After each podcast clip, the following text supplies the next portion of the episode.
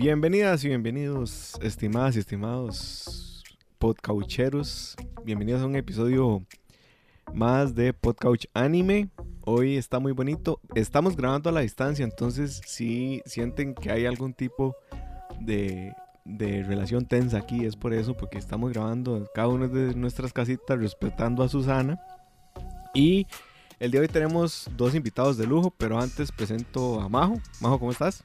Hola, que dicho que pudimos grabar hoy, estoy súper emocionado y gracias por estarnos escuchando de nuevo.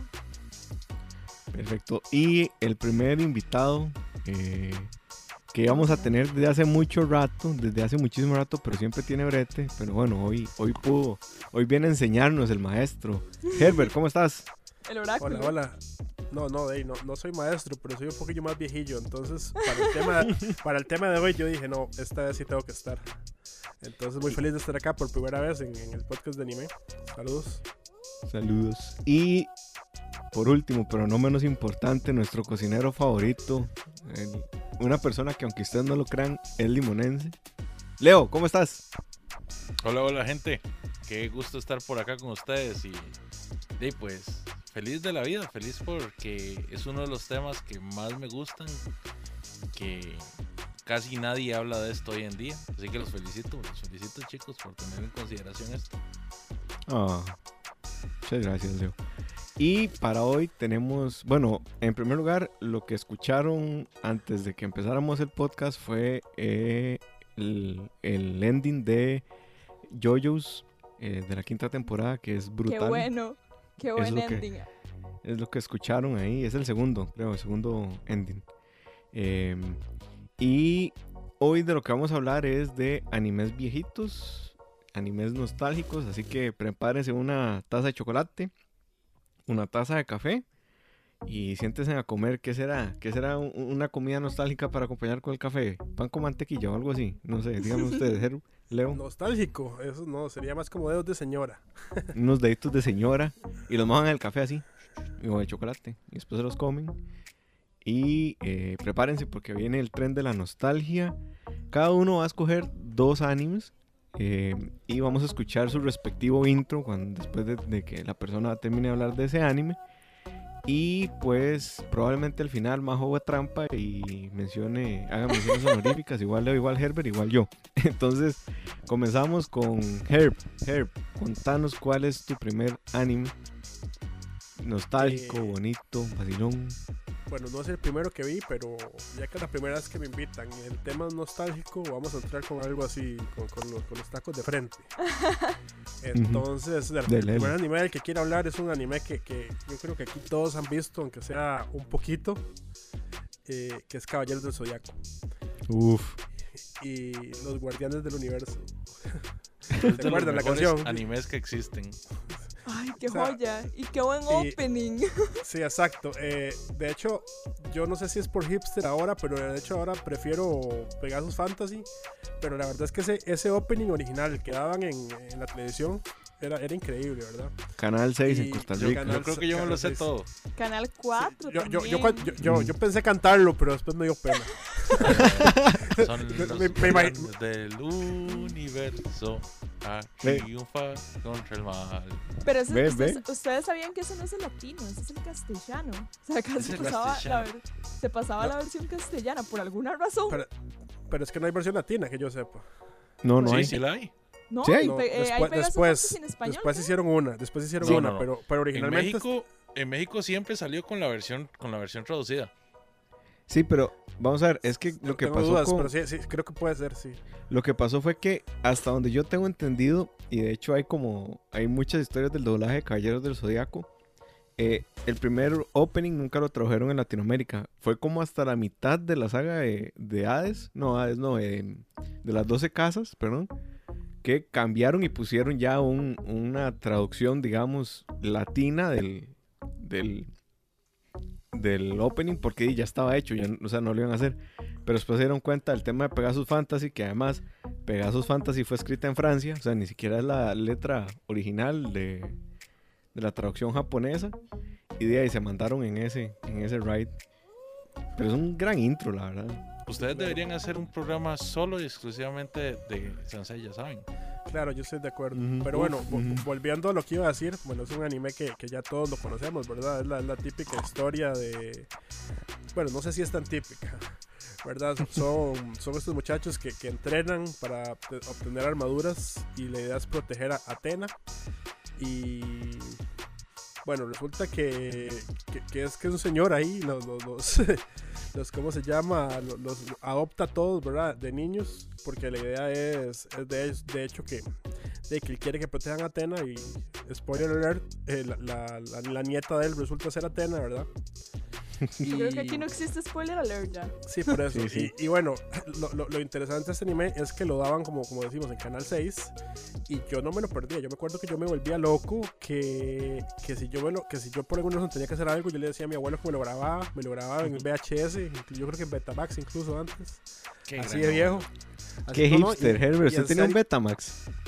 Teníamos dos Betamax. Uno en mi casa y uno en la casa de mi. Qué hipster, man. Pero fue un Qué error, adinerado. Era carísimo. Pero es que fue un error porque en ese momento había que escoger entre VHS y Betamax. Y, y mi familia escogió Betamax. Se fueron en todas. Por dos. Sí, entonces, de hecho, ya es que Pero montón eh, de- ellos de sabían lo que estaban comprando. Porque Betamax creo que es, Es mejor porque- formato video, ¿no? No, y no solo No. eso, es porque mi abuela, no, sí es mejor, pero es porque No. mi, mi- mi abuela es muy pro Sony. Entonces ya, Ah, por bueno, ejemplo, si iba a comprar un, te- se iba a comprar un tele y ella decía que Sony porque era lo mejor y no sé qué. Y entonces Ah, de obviamente viene y- su, va- va y su le fan de dice, PlayStation. Ah, eso dicen mis maletas. Deben pagarme el maletín por los que hice. No, no me lo han pagado. Eh, pero bueno, entonces. no, yo, yo me acuerdo esta, es- este, este nivel de, de hype tan increíble, digamos, que, que ya que no está Alejandro, ¿verdad? Para de, de las peleas, de la primera pelea, cuando logra hacer el. Bueno, cuando hace el meteoro de Pegaso, ¿verdad? Toda la cuestión de, de subir el cosmo, de que primero toda la primera, no digamos temporada, el primer arco, de ir a buscar la, la armadura de, de, ¿cómo se llama? De oro de Sagitario. Tras de todo, yo soy Sagitario, entonces a mí me parecía increíble, ¿verdad? Porque está, es como está como en el centro del tema. Eh, todos los personajes son increíbles. El dragón, o sea, la serie se llama Sansella en realidad. No se llama Caballeros de Zodiaco, pero es obviamente que Seiya es el protagonista. Pero digamos, usted habla con diferentes personas y creo que nadie te va a decir que Seiya es su preferido. No, Casi, ca- casi No, todo el mundo te va a decir Iki.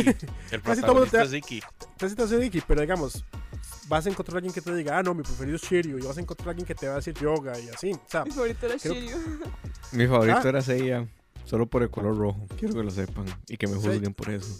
yo, yo no estoy Ya. seguro quién es mi favorito, usted sabe. Yo, yo, es- está, o sea, yo creo que tengo un triple empate entre Iki y Shiryu, de hecho. Pero es que también está, o sea, la Todos me pregunta o encantan, lo que- digamos. La, la conversación siempre salía en que cuál es su favorito de los caballeros de oro y cuál es su caballero, su caballero favorito de los de bronce. O sea, era hasta una categorización diferente. Eh, Es, es su claro. signo, excepto que sea Pisces. O, a- o sea, yo hasta más grande acepté a Mu porque di, yo soy Aries. Yo soy Scorpio, muy feo. Ah, Milo. pero no, pero, pero no, o sea, tanto que No, no, no, de, Mu. de hecho, cuando llega Hades, Mu, respeto, ¿ah? ah, pero No, cuando por eso, falta ya para eso. grande fue como que pichu Mu, pero al inicio cuando lo veía carajillo yo era como, tiene la cara rara, no me gusta. No, no, y, y después Sí, conoció a y dos Chion. bolitas en la frente y la vara. es- Sí, sí, era muy raro, raro. Pe- Pero, pero bueno, este, lo que, a lo que iba, o sea, todos los arcos fueron mejorando. El arco de los caballeros de oro, yo me acuerdo que era increíble. La gente solo hablaba de eso. Ma, es que es un Como después, como pasó con Dragon Ball en ese momento, que no, Dragon Ball aquí llegó mucho más tarde que en otros países de Latinoamérica. Entonces, lo que había era Caballeros de Zodiaco. Y yo me acuerdo que el arco de los Caballeros de Oro era increíble, pero una cosa que pasaba era que para los más viejitos, no sé si ustedes vivieron eso, es que llegaba a terminar los Caballeros de Oro y volvía a empezar.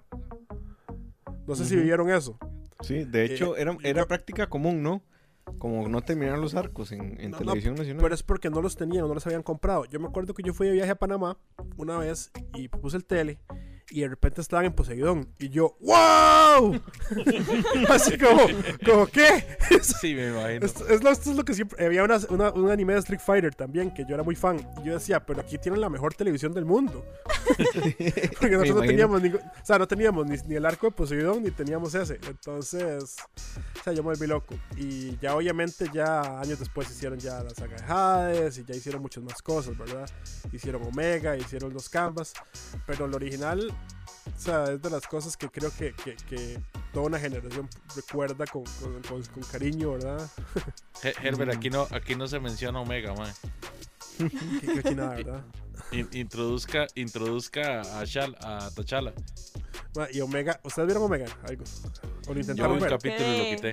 Bueno, ese Ese primer capítulo, Y luego agarré los canvas. ese, ese primer capítulo tiene, tiene, tiene, potencial en realidad, porque sale Seiya en el futuro ya siendo caballero dorado y agarrándose con con el ¿cómo se llama? el con Ares, el, o sea, con el- no, con el dios de la guerra. O sea, no sé, empieza Orión, como creo. no, pero No, empieza Marte, súper- Marte. Marte, eh, pero empieza súper bien, o sea, en, en eso. Y, o sea, empieza ya la historia que es y uno dice, Dios mío. Pero bueno, ya eso es otro, eso es para otro capítulo y otro día. No, Yo recuerdo eh, la primera vez que, que escuché el intro de. El, el intro, o sea, Pegasus Fantasy, de, en realidad en japonés, fue, fue muy parecido a, a la historia de Herbert porque fue en video.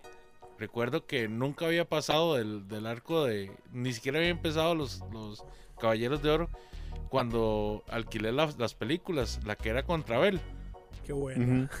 La Sol. entonces, entonces la puse y ahí era el, el primer lugar donde por donde se escuchó Pegasus Fantasy y yo dije, "Mae, ¿qué es esta estupidez, mae?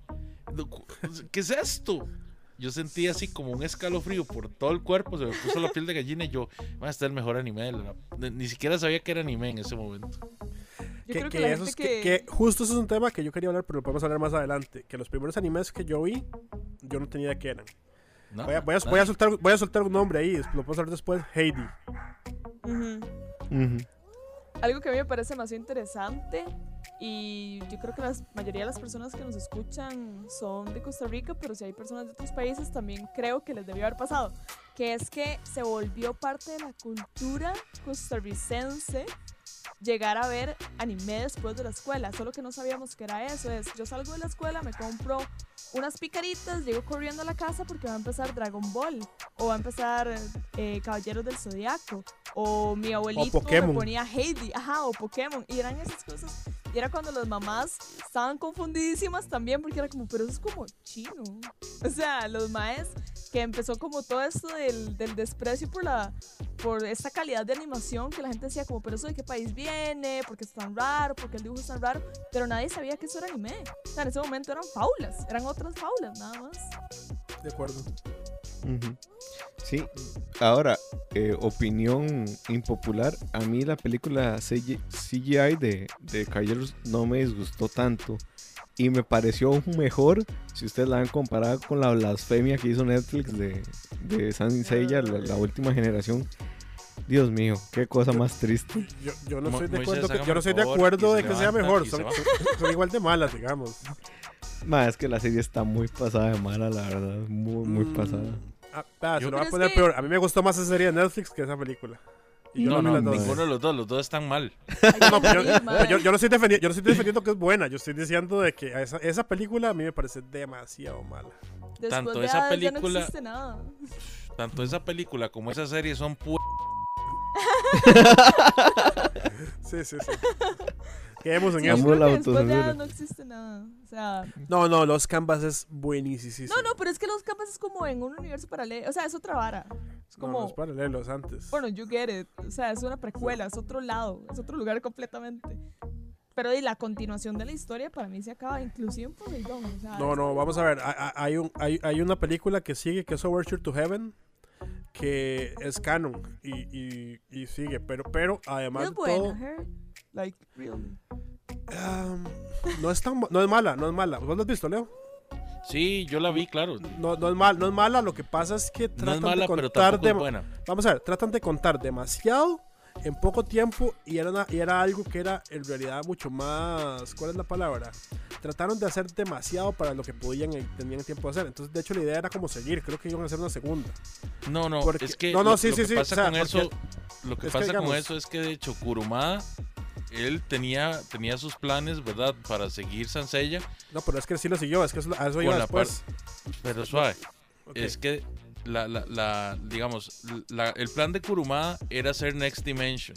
Exacto, y que sí lo hizo. Lo está haciendo, todavía no, Exacto. no ha terminado. El, el asunto de eso fue que sí se agarra mucho de Obertura del Cielo, pero a él no le gustó que Toei Animation le diera el, el como digamos, como el paso a no hacerlo una serie, sino que hacerlo OVAs. Entonces él al final, cuando ya por fin empieza a sacar Next Dimension, el MAE decide cambiar la historia. Básicamente hizo un George R. R. Martin, ¿verdad? Y les dijo, ok, ustedes publicaron esto, pero yo no voy a seguir con eso. Yo voy a hacer Next Dimension y voy a tomar lo que yo he escrito y lo voy a cambiar. Por eso es que Next Dimension incluye otros dioses y cambia otras cosas. Sí, y digamos, si ustedes ven la saga, la saga de, de, Hades, ella queda como en una silla de ruedas. Esta de, de Obertura del Cielo empieza como sella en la, en, la silla de ruedas. Y de hecho la idea es que los, que los, dioses están tan enojados con, con, los caballeros porque han matado dioses que van a eliminar la raza humana. Entonces, básicamente los caballeros contra los dioses, pero ya, ya ahí sí es cierto tirarse contra Zeus, ¿verdad? Esa es la idea. Y, y digamos, Obertura del Cielo termina como a la mitad de eso. Y obviamente lo que querían hacer era lo que dice Leo, era otra OVA. Pero de, nunca se hizo y entonces Kurumada empezó a hacer un Next Dimension que por ahí va, va la idea por ahí, pero va muy lento. sí.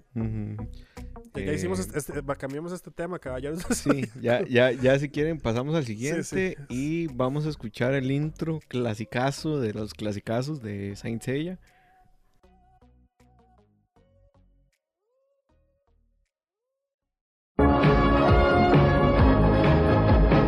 Los guardianes del universo al triunfar el dudarlo salen a combatir por un mundo ideal. Caballeros zodiaco, cuando lanzan su ataque, entonando fuerza su canción, la canción de los errores. Los guardianes del universo al triunfar el mal, dudarlo salen a combatir por un mundo ideal. Caballeros del zodiaco, cuando lanzan su ataque, entonando fuerza su canción, la canción de los errores.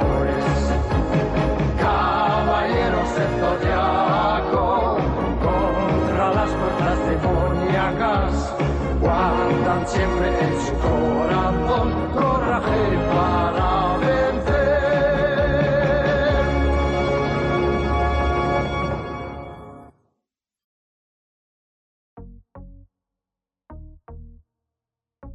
Y bueno, ese fue el intro de Saint Seiya. Y ahora le toca a Leo contarnos. Leo, contanos, ¿cuál es tu primer anime nostálgico en esta noche tan bonita?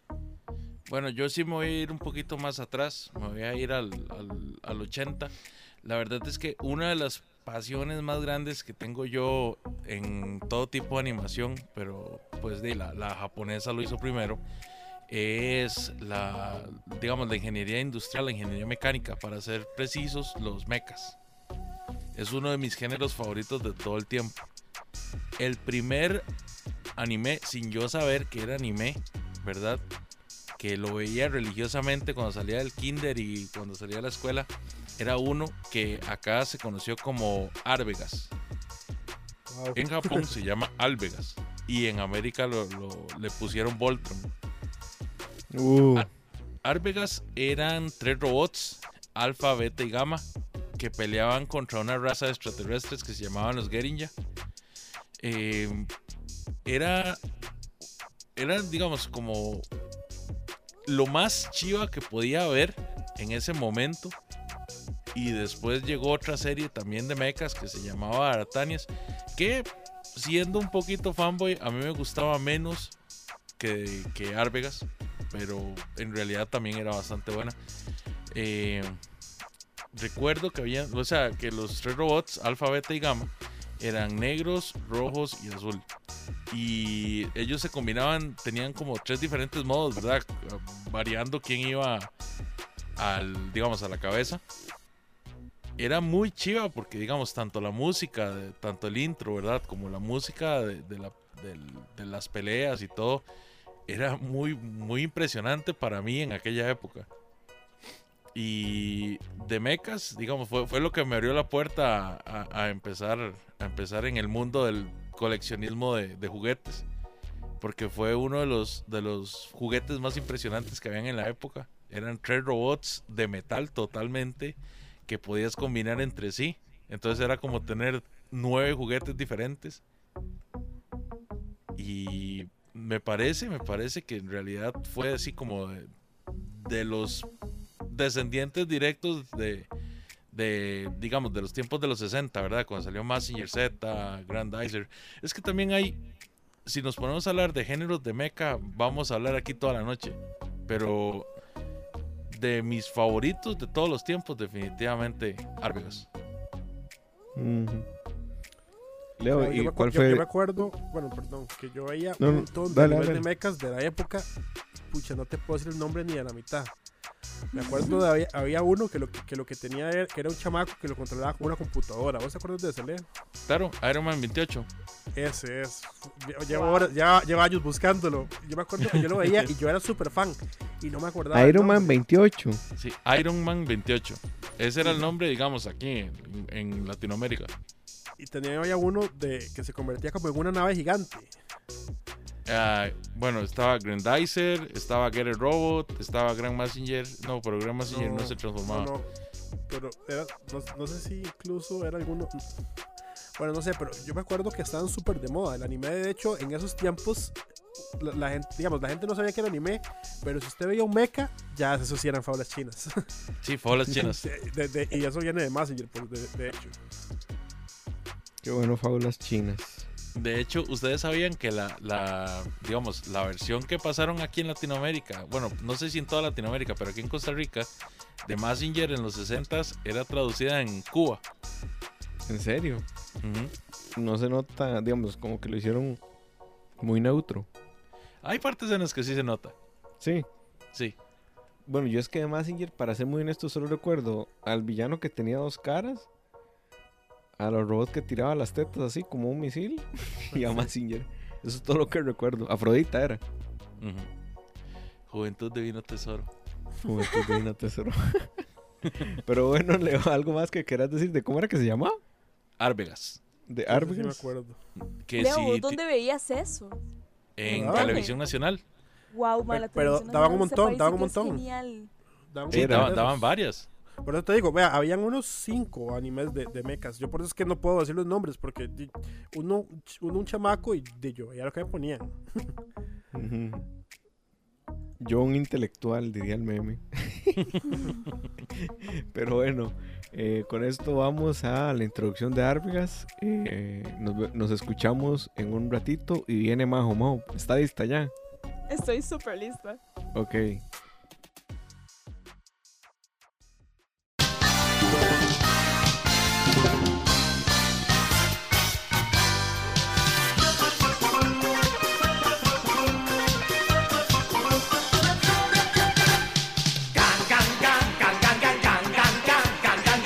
迫る悪魔の影だ。チンチンチンチンチンチンチンチンチンチンチンチン燃える正義の怒りだ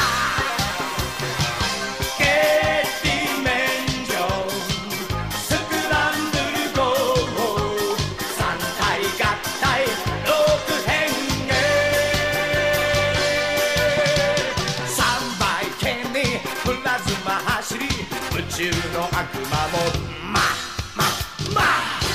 つ」「若い力をスパークさせて」「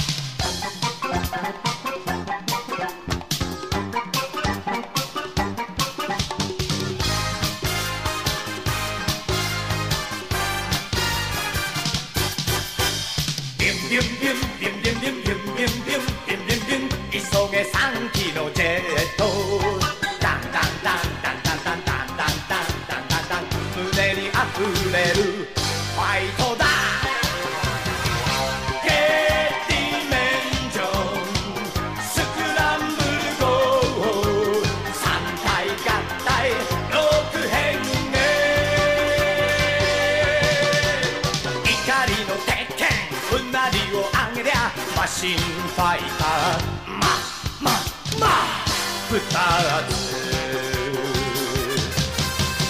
若い勇気で。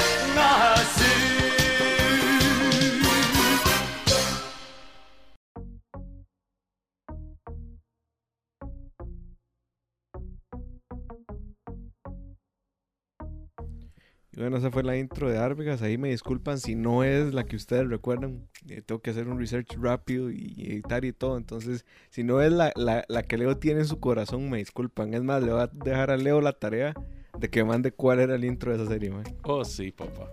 Uf, un comprometido. Un Saber Rider es japonés, ¿verdad? Eh, ah, es, tiene, uh, es como gringo, ¿no? en un estudio japonés, pero no toda es japonés. ¿Verdad que no? Por eso no la mencioné. Sí, es más americana, de hecho. Majo, contanos. Bueno, ¿Cuál es tu anime viejito?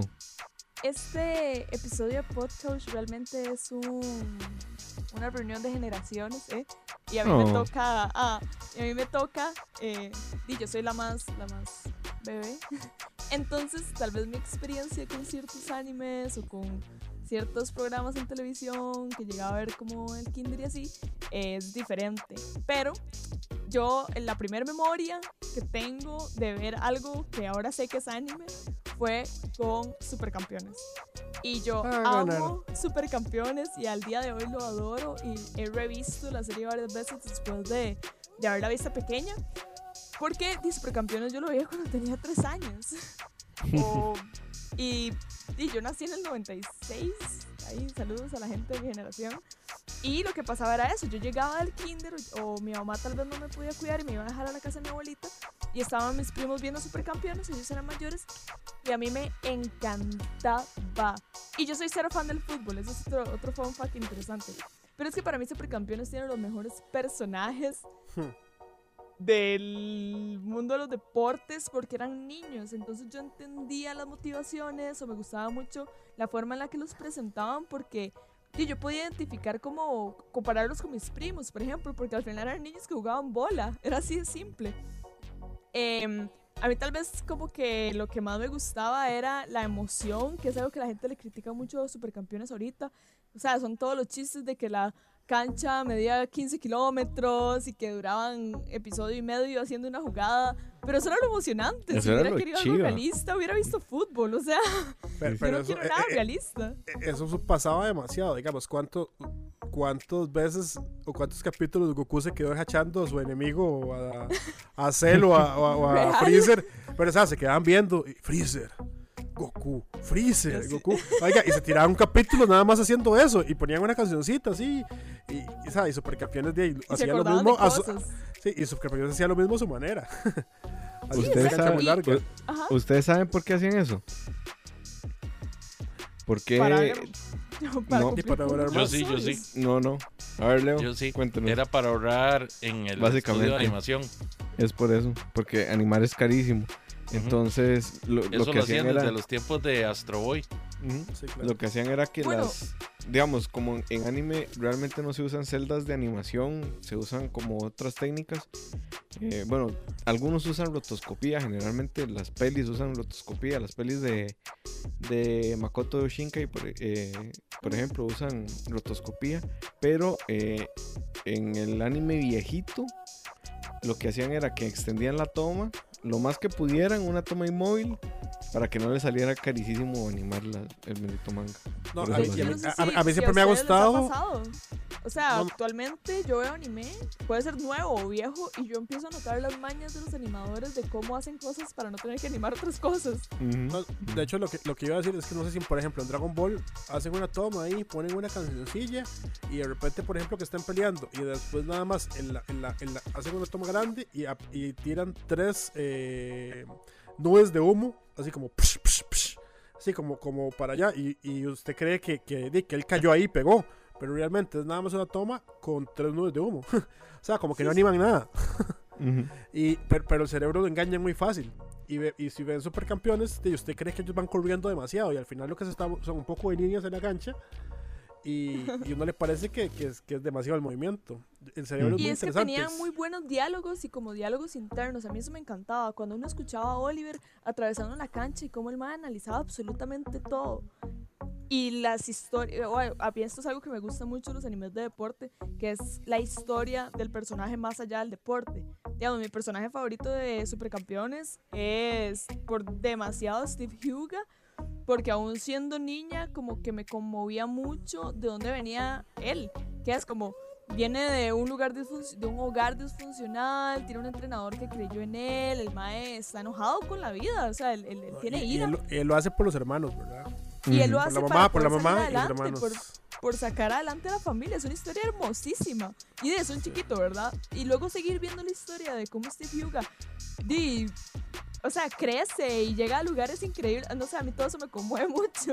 Y verlo con el uniforme del franco-canadiense, yo demasiado con el franco-canadiense. Y verlo hacer la patada Siempre villana, nunca en villana. No sé de qué estás hablando, era por un tema de, de estilo de fútbol, Moise, era un tema de estilo de fútbol. Pero Y el también gustaba Muy bien pero, pero- aplicado, Pero, muy bien pero, Majo, aplicado. Majo, este, este, el franco-canadiense yo entiendo que vayas por la razón de apoyar a Steve Huga, pero por estilo de fútbol es una cochinada ese fútbol que jugaban. Qué bueno Sí, el sí, franco-canadiense. el, el Franco, el Franco siempre jugaba, tírele el la bola a Steve y ya. Y Steve corría y, y- y le pegaba a los demás, o sea, pasaba corriendo y los otros salían volando porque era puro físico. Vea, e- Sí, el sí. Franco es al fútbol y al manga lo que los Spurs fueron a los Bulls en los 90, man. Ustedes Eso sí, es- no, están del lado equivocado. Los Spurs eran. No, No, los- era- son los Pistons. los Pistons. Los Sí, los Pistons. Los sí. Bad Boys, los, los, los Pistons. Esos más, ¿Sí ¿Se acuerdan mismos. del uniforme del franco-canadiense? Es que era demasiado cool Azul, para la vida, era azul con blanco. Era como azul oscuro, pero muy Sí. oscuro, o sea, era como colores muy oscuros. Otro personaje que me encantaba porque me gustan las historias dramáticas era Andy, Andy. Johnson. ¿Ustedes Uf, se? Andy es, mejor- Andy es el mejor ¿Qué? personaje de toda esa serie, man. El Yo siempre odié a Andy. con problemas de corazón, o ¿por sea, qué ¿qué lo le odió? vas a odiar, Mois? Era un Yo- niño con No, no, era Leo el que lo odia, yo no. Yo- mi personaje Ah, yo- favorito, digamos. Yo odié a Andy Johnson con todo mi corazón. Porque El mae era un manipulador que se valía de- de- del No. problema del corazón para, No. para que No, pero Oliver no suave, suave, pudiera no, jugar. no, no, él nunca le dijo a Oliver, la culpa la tuvo la novia. A mí siempre me pareció así como la vara más, no sé, la vara más eh, lame, ¿verdad? pero lo de que que el no fue- utilizara esa vara. Ma, No, no, hubo una no parte en la que No, estoy no. seguro que el mae algo le Sí, dijo sí. y, y por eso Oliver No, se no. quedó friseado. Yo No, no, se lo, dice, se lo dice No, no, después, cuando el No, no. se levanta del pichazo. Ya, ya voy a decir qué fue lo que pasó. La, la, la- ella no quería, él, él no quería que Oliver se, se diera cuenta. Eh, Para que jugara con y todo, ¿no? Y, la- y la chavala esta, que era novia, que era amiga de Oliver de antes, le, le dijo a Andy Jones, o sea, le dijo a Oliver que Andy tenía ese problema. Entonces Oliver jugó súper mal ese partido por lo mismo, porque como que pensaba que no podía. Este... Dame un segundo. No se ¿Puedes dejar de preocupe. Ahí vamos a saludar, vamos a saludar Yo no soporto cuando el protagonista empieza con los pedos mentales. No Ah, lo soporto. per- perdón, perdón. O sea, eh, no, entonces, lo, lo- lo que les decía es que pasa eso de Andy Johnson. Y Mm. de pronto Andy se da cuenta que Oliver sabe. Y, y Andy le dice, vea, usted sabe y yo le estoy pidiendo que juegue todas. Y si usted no lo hace, salado, yo le voy a ganar. Y Oliver, hombre, el y Oliver es el que decide como, ay no, no puedo. O sea, es culpa de Oliver completamente. Porque de hecho Andy está enojado de que Oliver no juegue completamente al todo el nivel que puede. Y obviamente, él se siente ofendido, él quiere jugar contra los mejores. Y a mí me parecía demasiado romántico. Yo es que soy, o sea, yo le presto atención a ciertas cosas que tal vez le doy más importancia que el mismo anime. O sea, cada vez que Andy corría, yo era, se va a morir. Ay, Dios mío, se va a desmayar ahí en la cancha. Y, ay, ay, Ay, mijito, o sea, ay, hijo, ay, Pero se lo hijo. juro. No, no, pero el, el- el- el anime quería jugar con eso, porque de hecho había momentos donde Andy es como, ¡ay! Se caía. Y yo, Sí. No, no. a mí me eh, encantaba. sí. Y los porteros eran unos personajes Uf. pasadísimos. O sea, entre Uf. Benji Price y Richard Textex, di, ya tenía usted todos los personajes. Y es que el personaje del portero narrativamente tenía como un rol muy interesante porque es, ok, duramos mucho tiempo en llegar a la portería. Entonces ahora empieza este duelo psicológico entre di, el delantero, la persona que va, que tiene la bola, y el, y el portero. Y eran porteros increíbles. Entonces era demasiado emocionante. Tommy de hecho- me caía bien. de hecho, ¿Usted en sabe España- por qué Richard Textex se llama Richard Textex? ¿Por ¿Por qué? qué? Porque uno de los más que el, el, el perdón, el, el que volaba la voz de Richard Textex, eh, si no me equivoco, tenía ese apellido. Ajá. Sí. Ah, eso está Da- interesante. Dato ahí interesante. porque Y el no- nombre ¿Era él o era uno de los de doblaje? ¿Ustedes saben cómo se llama Supercampeones en España? Ay, Dios, debe ser Las flipantes aventuras del tío fútbol. Se llama Oliver y Benji. Las aventuras de Oliver y Benji. Porque, porque de hecho, es muy importante. ¡Qué la- gran la- nombre! No, no, y es porque la- es lo que lo, lo de la dice Majo del portero es tan importante que de hecho en España lo- los pusieron como, como ellos dos los protagonistas, no era solo Oliver. Entonces, es, es interesante porque en serio, digamos, si usted ve el principio del anime, de hecho el primer antagonista de Oliver es Benji. Y, y- y siempre juegan con la cuestión de que el portero es tan importante que siempre le pasa algo. Entonces, tienen que jugar sin Benji gran rato y lo tienen que esperar. Y de repente Franco Canadiense consigue a Richard Tex Tex como para tener un- una contraparte. Entonces, ese es súper cierto. Es un anime de deportes donde se centran no solo en el delantero, sino que también se centran muchísimo en el portero. Eh, Son una cosa que para ca- carajillos, mae. Sí, son bueno, para carajillos. Claro, Una cosa eso que- estuvo muy tuanis hasta que llegamos a la parte del mundial, ¿verdad? Y, y, y le pegaron la patada a Richard. Pero eh, ustedes, ustedes saben que ese, ese arco, el, el arco del mundial, como, como- bueno, no sé si, si eso lo pasaron en el anime o no, pero Yo recuerdo, yo recuerdo el partido contra Holanda. Recuerdo el partido de Japón contra Holanda. Es el que tengo como más. es, es que ese arco, es que ese arco además, además Benji se hace pasar por, por malo. eh, es que no sé si eso lo pasaron en el anime o no, pero eh, en el mundial lo que pasa es que Benji se hace pasar por el malo para que Richard suba, porque Benji juega en Europa y es mucho mejor en realidad. Y él lo que hace es hacer este, este personaje de, de ser como el malo de la película y como presionarlos mucho para que todo, como lo que hace Jordan en Dallas Dance. Ajá. Ujú. Eh, Él agarra esa posición para que todos suban y de hecho él lo que quiere es que Richard sea el portero para que si él falla, él esté y al final obviamente pasa algo y a, y a Richard lo solucionan y entonces tiene que jugar Benji, que obviamente siempre fue mejor. Pero sí, es súper interesante. Una cosa que yo quería comentar, de, ya hablando de, de viejitos, yo no sé si Leo se acuerda que esto lo daban a las 8 de la mañana en Canal 2, cuando estábamos muy niños. Claro. Y, o sea, mae, O- Sábado, ocho, todos los ocho o días. 7, 8 o 7, pero me acuerdo que uno se tenía que levantar un sábado, Ujú. poner un despertador para poder ver Supercampeones. No, Así yo lo vi duro era. como seis años después de ustedes. Entonces, pues yo lo vi en el 4. es que yo Por- creo que... Como a las sí, Bueno, yo, yo, yo, bueno, aquí Leo Herbert y yo, no sé si Majo, vimos esa transición de tener que estar pegado al televisor a una hora en específico, porque si Ah, usted sí, se perdía el capítulo, no entendía el resto de la serie en- hasta que volvieran a repetir el arco. A mí me pasaba con, con Dragon Ball Z, que lo daban como a las seis y media, cuando yo lo veía, seis y media de la tarde, y yo salía de la escuela a las cinco y cuarenta, unos Pero días. Pero eso lo Entonces diario. tenía que salir rapidísimo para poder agarrar Dragon Ball. Y eso super- que pero- vos todavía eh, tenías, digamos, la ventaja de que ya había VHS más disponible.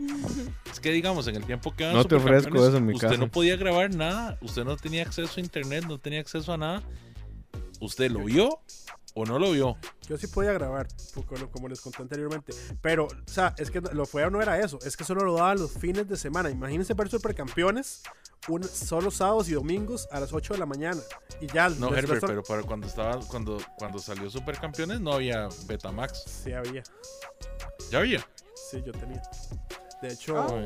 de hecho, si usted ve, bueno, mi primo que está en The Couch, Juan y yo vemos las mismas cosas porque mi abuelo nos grababa todas las películas, entonces nosotros las veíamos una y otra vez.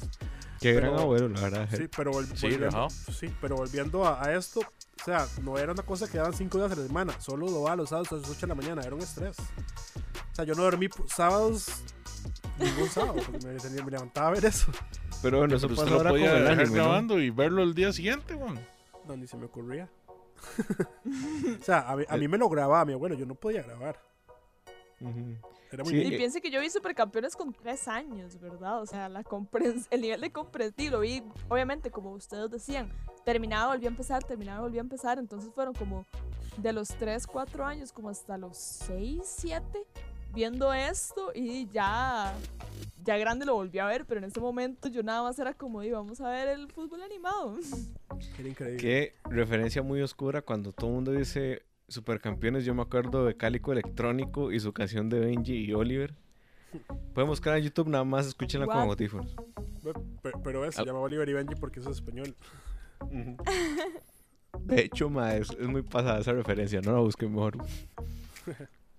Pero no, sí, no, no sé si, si nos movemos al siguiente tema ya.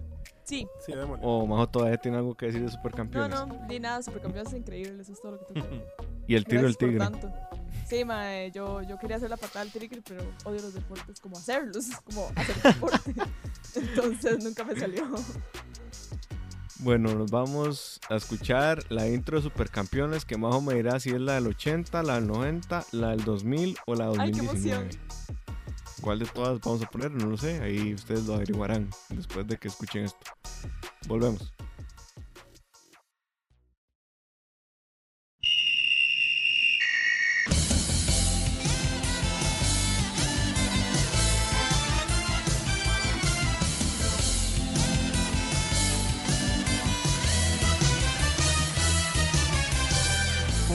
Atención, pues se acercan ya. Son haces del fútbol y te sorprenderán.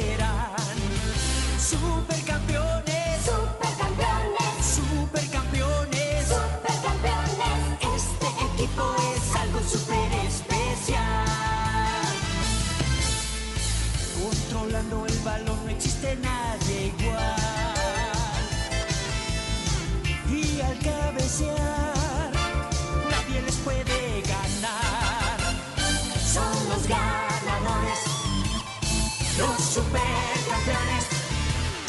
Su estilo en la cancha es sensacional. Aquí están, jugarán, vienen a triunfar. son los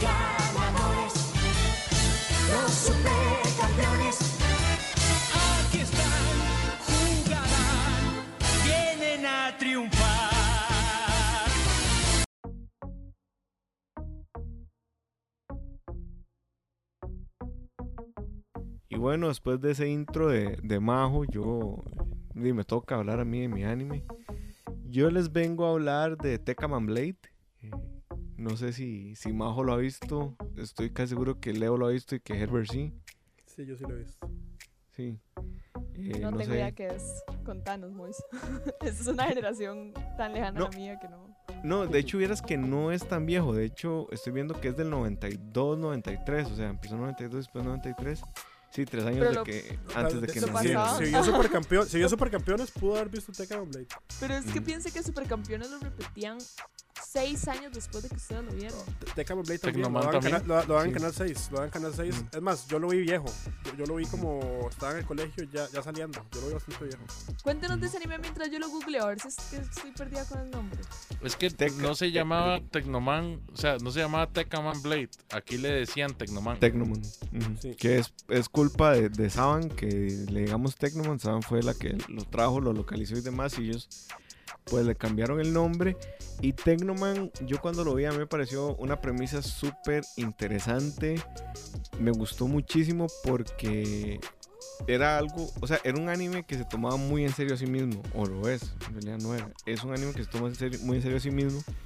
Y tenía como estas estas premisas medio oscuras, medio...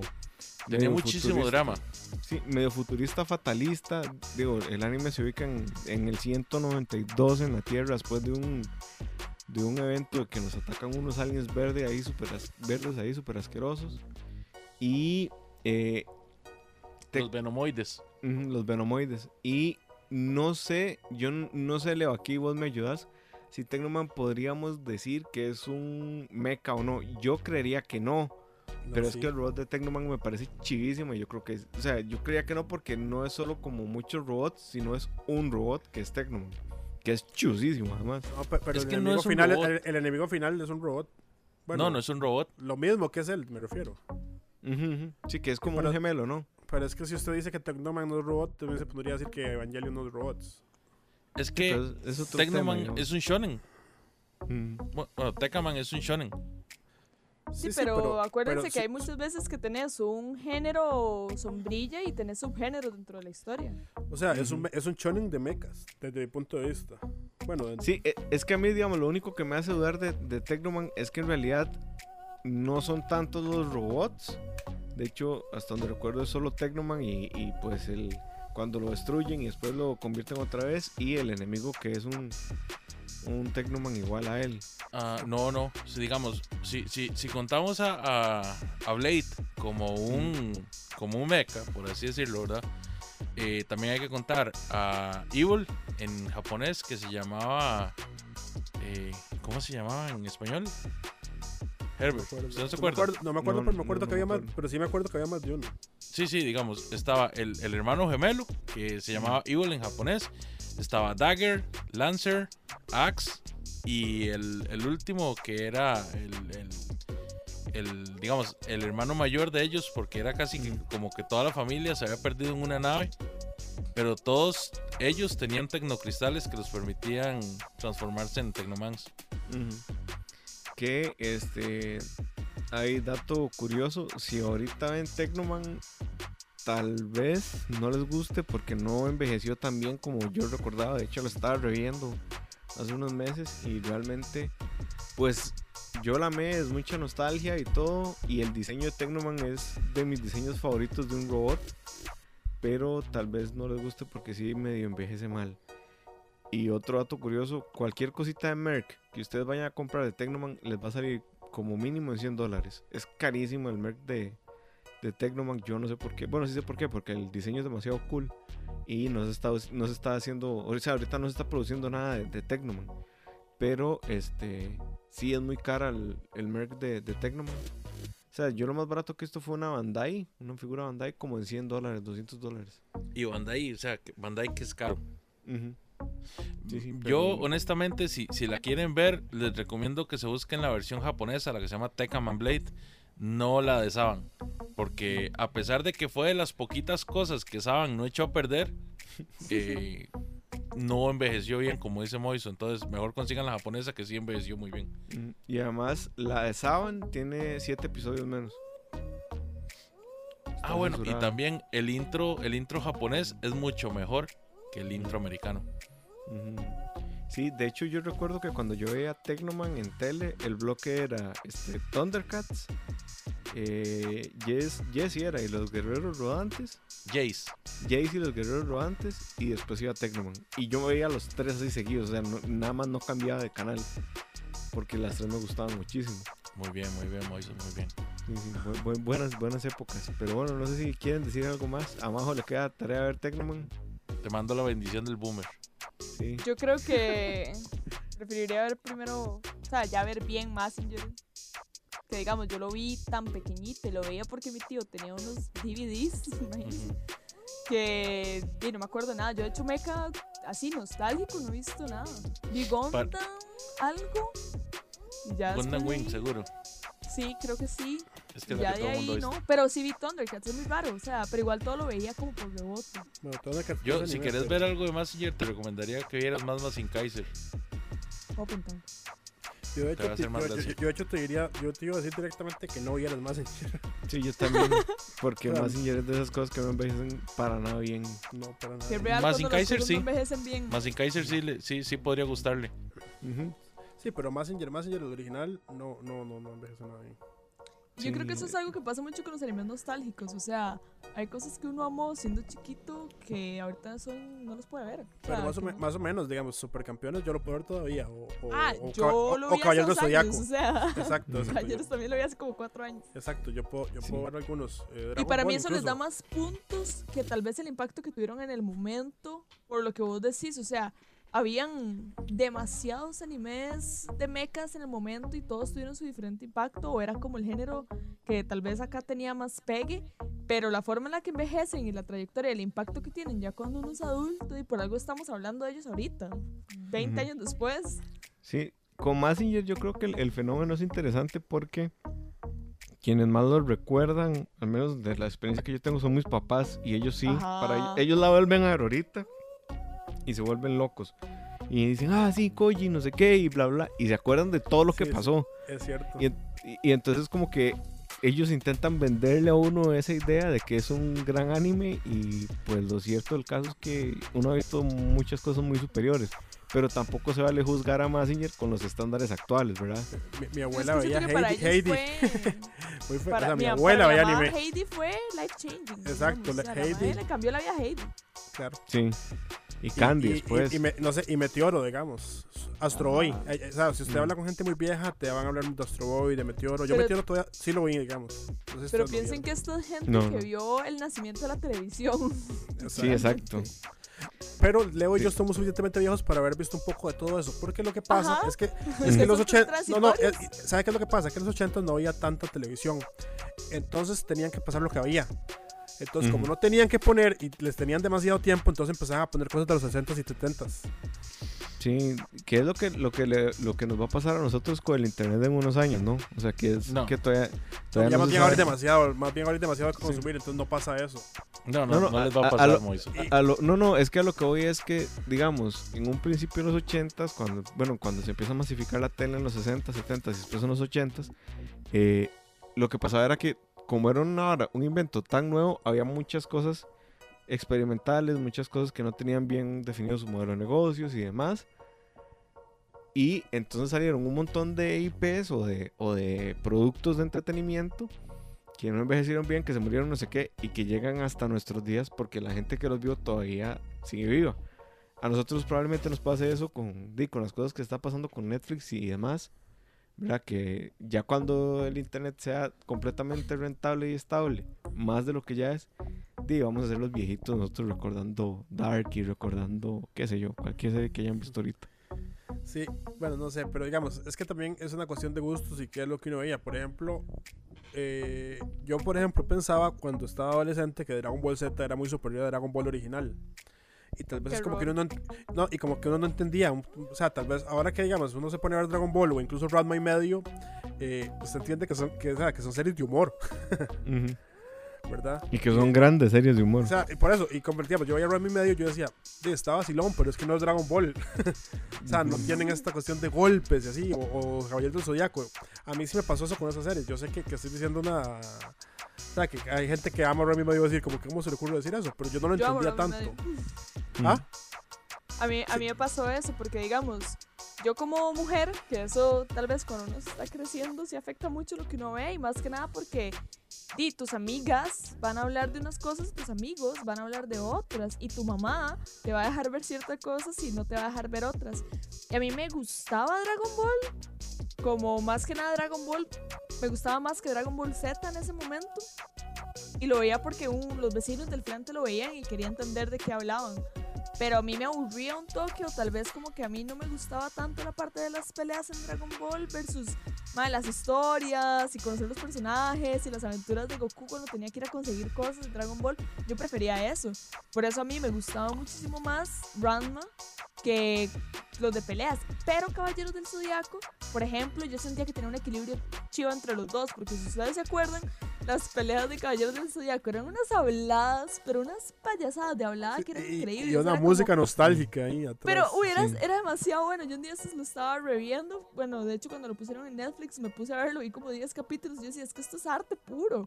Porque era como, en el- la trayectoria de nuestro viaje por el cosmos, me enfrento a ti. Pegas. Era increíble, era una payasada. Entonces, sí, como que me daba más contenido.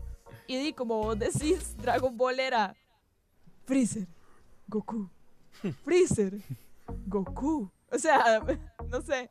Como que para mí eso sí afectaba mucho la forma en la que los veía. Lo que, lo que pasa es que Dragon Ball tiene cosas que uno no espera, pero se las da después, ¿verdad? Como por ejemplo, la progresión de Vegeta es increíble. Qué buena, Vegeta. Pero qué montón de capítulos para que pasara. Exacto. Digamos, Lo, la- único lo que evoluciona. Lo Perdón, único que evoluciona en Dragon Ball Z es en realidad el cuello de Vegeta. Hacer un Para mí lo mejor que un tiene Dragon Ball es, es el arco de Trunks del futuro. O sea, a mí eso me explotó la cabeza. Y usted sabe que usted sabe que ese arco no era así. Contame más. Ese arco era nada más al principio el Dr. Hero y el Android 19. El Ah, sí. COVID-19. Y, Y, los y lo fueron inventando, ¿ah? Sí, fue, y le dijeron como, ¿qué es esa cochinada? No, no, vaya mejorándole. Entonces él metió a, lo- a los androides 17 y 18. 16 Ajá. y, y 17. No, y, bueno, metió... 17 y 18. Sí, sí, sí, sí, sí. Y me- los metió y dijo, bueno, voy a meter estos dos más. Y le volvieron a decir que no era suficiente. Y entonces se inventó a Cell. Y le inventó a Cell el original. Y le dijeron que tampoco, que era muy co- una cochinada. ¿Cómo? Entonces, entonces es como, ah, no, no. eh, el segundo Cell. Y le volvieron a decir que no. Ah, no, no, Perfect Cell. O sea, como que lo fue haciendo porque lo- los editores, digamos, Dragon Ball, se- los editores se metían demasiado y jodían demasiado a Toriyama. What? Y él, Pero él lo para bien. bien. Pero para No, bien, pero en realidad. yo estoy Sí, de acuerdo, sí. pero, pero es increíble que haya salido algo tan bien con, Así. Así, o sea, él él iba toda la semana sobre la Reaccionando, marcha. este Sobre Exacto, sí. yo reaccionando. Porque es que sí, Porque- digamos, para mí la, la saga de Cell es la mejor de toda Dragon Ball Z. Oh, Y eso, eso le iba a decir, él, él había él pensado que Dragon Ball terminaba con Freezer. Ujú. Lo obligaron a hacer esa y lo obligaron a hacer la de Buu. La de Buu no la quería hacer del todo. A mí Buu me gusta mucho, la verdad. A mí me gusta mucho, yo me reía mucho. Sí, es vacilón. Es divertido. Que ahí con, con otro dato curioso de Caballeros del Zodiaco. Ustedes saben que cuando doblaban. Caballeros del Zodiaco, cuando doblaban Caballeros del Zodiaco, lo hacían todos al mismo tiempo en un solo estudio. ¿Qué? Ajá. No me O sea, no- extraña. ¿Cómo? de hecho, de Sí, hecho no, la, o la sea, no- mayor no hay parte de la comedia de Ajá. Sansella es el doblaje en español. Correcto, y es completamente involuntario. De hecho, hay un episodio, no recuerdo cuál es, en donde hay 10 segundos en donde no hay audio. O sea, las líneas de diálogo se pierden y se ven los más nada más moviendo la boca. Ahí lo que pasó fue que la persona que tenía que hablar en ese momento, que tenía que hablar, no habló. Estaba distraída o quién sabe qué pasó y no habló. Y entonces la animación siguió y como era tan caro volver a grabar eso, Claro. Di, no, no, nada más dijeron, di, está bien, ahí se va, de por si es para chamacos, no van a entender. Y listo, se mandó. Pero sí, sí, datos interesantes. No, pero, lo- lo- o sea, si tienen tiempo, un día siéntense a ver todos los errores de traducción de Sansella. Es, es- voy a hacer es eso ya. comiquísimo, digamos. Es para Sí. morirse de risa. Sí, pero bueno, yo creo que aquí terminamos con Tecaman. Pasamos de Tecaman a Dragon Ball a, a todos, pero no importa. Pizcas, pizcas de todo. Sí, sí, vamos con el segundo de Herb. Herb, prepárese. Y ahora vamos a escuchar el intro de Tecaman.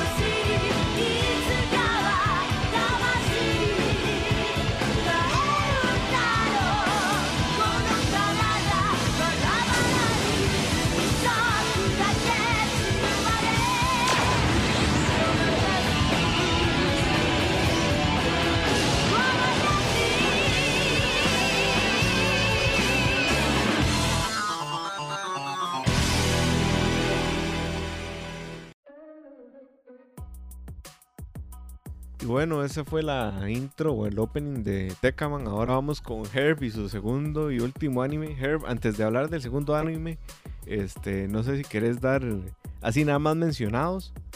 eh, algunos que, que se te Menciones honorales. Eh, Así, bueno, menciones honoríficas. Sí, de hecho, yo, bueno, ya mencioné Heidi, que, que fue de los primeros que pasaba. Candy, que todo el mundo lo, lo vio mucho. Yo, yo veía un montón de, de lo que yo llamaba fábulas que no sabían que eran anime. Me gustaba una cosa que se llama ya, que se llamaba Gigi, que era de una chavala ahí que se convertía en, en lo que en lo que quisiera. Y no sé si alguno En la lo vio to- profesión que quisiera. en la profesión que quisiera, pero no sé si alguno lo vio, lo vio todo. Y el final es así como explota un poco la cabeza, ¿verdad? No dice, ¿qué es esto, verdad? Porque, Vos porque cosa, como el final de, de Supercampeones, que era todo en sueño. Leo, no quiero Eso es canon. Yo ni siquiera. ¿Qué- qué- yo ni quiero- siquiera quiero- eso es canon. Obviamente no. Dey, pero. Qué molesto. O sea, un es- día vamos es a hablar. un- va, es canon no, no, cultural. ¿eh? no, no, un día vamos a hacer un episodio explicando de dónde salió eso. Eh, déjenme prepararme porque quiero hacer una tesis, pero quiero que todo el que escuche este podcast que sepa que eso de supercampeones nunca pasó. Oliver nunca perdió sus piernas. Pero Un hubiera saludo sido para Alex. la verdad.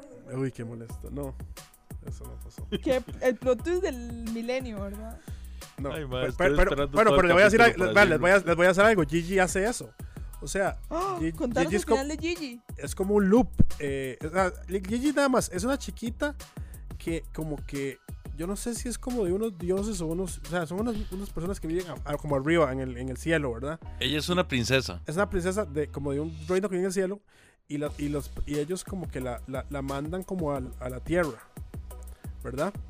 Y el Sí, es una princesa mágica que la mandan a ayudar a la... a la tierra. Y, y Gigi lo que puede hacer es que se transforma en lo que quiere. Entonces ella le dice, diamante mágico, dame poder. Eh, un bombero quiero ser. Y entonces Vivi se convierte en una bombera. Eh, y entonces esos, todos los capítulos ella se convierte en algo. Y ella es una chiquita. Y cuando hace eso se convierte, es adulta. Entonces... Dependiendo del capítulo y de lo que se ocupa hacer, ella hace eso y ayuda a alguien, ¿verdad? Entonces todos los capítulos es ayudar a alguien a solucionar algo. En el capítulo final, eh, ella se muere. ella se muere, la, la- la atropellan y ella reencarna otra vez en la, chiqui- en la chiquita y la vuelven a mandar, una cosa así. Pero, o sea, imagínense que es un anime que yo estoy viendo de niño, o sea, tengo como 8 años, 7 años, y en un capítulo la protagonista se muere. o sea, es que yo no sé explicarles, o sea, y, y además es un toda, toda densa, demasiado toda densa de, lo que te digo es un loop ahí rarísimo. Y yo, what? No, pero no Y- la mandan de vuelta. Termina donde, donde la, la tienen en brazos los, La los termina siendo bebé otra vez, sí, o sea, sí, como que vuelvan a ser otra vez con los papás, como que reencarnan. ¡Qué o sea, y- denso! Y yo me acuerdo que yo, yo me acuerdo que yo me quedaba así como, como que me molestaba. Igual me molestaba una serie que se llamaba El Capitán Raymart, no sé si la vieron, lo leo de fijo. Rayman. Ah, Raymart. E- Era como tan interesante, pero como tan oscura para un niño, como, como que era muy densa. Uf, Eh, esa ocarina, papá, esa ocarina era algo terrible. eh, era una serie súper densa de... ¿Cómo, cómo una- se llama? Capitán Eh, Raymart. bueno, se llama Capitán Harlock, Harlock, sí, Ah, sí, Capitán sí. Harlock. pero Eh, aquí en Latinoamérica se conoció como Capitán Raymar. Ok. Y el mae tocaba una ocarina y de hecho la, la Arcadia, que se llamaba la Del nave de él, tiempo. era, era una vara increíble. sí, Ok. sí. Y El mae de- tocaba una ocarina y cada vez que tocaba la ocarina uno sentía así como, mae, qué, qué mierda vivir. A mí, a mí me pasaba también eso con una serie que no era, no era exactamente un anime, pero era Ulises 31, esa es francesa, es como un anime francés. Y a mí me encantaba, pero era súper denso también, como, como, como que para un niño, como que a mí me Uy, decía, yo sentía se como, como encantaba, feo. usted sabe que yo nunca la sentí tan densa, me, me- encantaban las armas.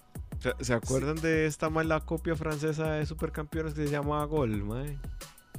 Sí. No. ¿Nunca la vieron? Uy, No, mae, qué cosa, qué cosa más triste, mae. No la vean. bueno, no. Bueno, y Ca- Ca- Candy, Candy es una historia bastante densa también. Súper triste, mae. Súper Triste. triste. Pero bueno, Herb, ¿cuál es tu, tu primer anime en esta lista de la nostalgia? Mi segundo. Bueno, sí, eh, es tu segundo. vo- Voy a decir uno que no sé, que creo que muy poca gente ha visto. Bueno, en realidad no sé, se llama Slandunk. Eh, Yo no lo he ya- visto. Ya Majo habló de, de- de un anime de deportes, de supercampeones. A mí siempre me han gustado mucho. Y es una serie de, de, de básquetbol. Y es el- la típica historia, ¿verdad? De, de este muchacho que se mete en problemas. eh, tiene unos como unos 15 años. Y de hecho, a él no le gusta el básquet, no, no, como que no, no le interesa. Y como que Ujú. está heartbroken, ¿verdad? Bueno, como que le había ido muy mal con su novia anterior. Y él cree que todo le sale mal y que él es un perdedor, ¿verdad? Y de repente ve una chavala que, que, que se enamora, ¿verdad? La ve y, se- y, se- y le encanta. Y se da cuenta que la chavala ama el básquet. Él odiaba el básquet, digamos, él le quería que era un deporte que, o sea, de, de perdedores, ¿verdad? Y, y ve a la chavala y ve que le gusta el básquet y dice, no, de aquí el toque es que voy a jugar básquet. Pero la cosa es que este carajo, Sakuragi se llama. eh, Hanamichi Sakuragi. Hana- Hanamichi Sakuragi. La verdad es que el mae es, es- el, bueno, el tipo es increíble físicamente, ¿verdad? Es grande, brinca, tiene agilidad. O sea, él tiene cuerpo y, y- y agilidad de basquetbolista. Lo que pasa es que él, lo usaba para otras cosas, ¿verdad? Como para andar ahí de, de pandillero o haciendo Es horrible, que sí, digamos, la, la premisa es de que el MAE tiene todo el precepto para ser un pandillero. De hecho, el MAE lo buscan de otras pandillas para meterlo y los Y para pegarle a la gente y así. de artes marciales a- lo persiguen al MAE por lo mismo, porque el MAE tiene toda la consistencia física de- de un MAE muy grande. El pelo del MAE es rojo. Y de hecho, la voz del MAE la dobla el mismo voice, voice actor que hace a Vegeta. Sí. Wow. Y entonces, bueno, el tipo, el tipo, la, la cosa es que se pone a jugar básquet por, por, por, por el, por, la, por, por- por la chavala y se da cuenta que, que el hermano de la chavala es como, como el capitán del equipo, ¿verdad? Y que además ella está enamorada del, o le gusta el que es el mejor jugador del equipo. Rukawa. Que, que, Okawa, que, que- sí, que, que pongámosle, que, que para, para términos de que entiendan, es como el Sasuke de turno, ¿verdad? es, es, es este personaje que siempre existe en los animes, el, el, el Miyata, si han visto a Hajime no Ippo, ¿verdad? Que, que está como en el equipo de él, pero que es mejor que él, y entonces se arma como esa relación de, El frenemy. el frenemy, pero además obviamente este, este es mejor que él, porque el otro no sabe jugar básquet. Y entonces se le mete, eh, al protagonista se le mete que él va a mejorar y va a ser mejor que, que él, que el compañero. Y, y la relación se hace buenísima, ¿verdad? Por eso es que les digo que es el, el Sasuke de turno, porque obviamente se empiezan a mejorar entre sí mismos. Y, y Sa- Sakuragi empieza a jugar y empieza a mejorar y empieza a mejorar y el equipo el equipo en realidad todos los cinco bueno incluso el sexto hombre todos son como muy interesantes y como la, la dinámica del equipo es muy buena y entonces obviamente empiezan a, a ganar y a, a irse al torneo a- escolar y bueno del colegio y a ganar y no sé qué y no les voy a contar el final pero Yo ya estoy pero- emocionadísima de empezar a verlo. es buenísimo o sea es buenísimo Es buenísima. Es y, buenísima. y- y al final es súper bueno también ¿Cuántos Y- Si puedes verla doblada en español también. no no son tantos es cortita Más o menos. Sí, no sé, como unos 70, puede ser. Como ver otra vez. Eh, si, les gusta, si les gusta anime de básquet. Bueno, pero gustó- sí es. Bueno, No, no, lo que iba a decir es: si les gusta anime de básquet y les gustó Slam Dunk, les recomiendo otra más nueva que se llama Kuroko no Basket. Buenísima también. Pero es muy diferente. Pero sí, o sea, recomendadísima. Ok, yo ya la quiero ver, la verdad. Sí, es ok. Entonces, después de esa explicación tan bonita de Herbert de Slamdog, eh, vamos a escuchar el intro y volvemos con el segundo anime de Leo.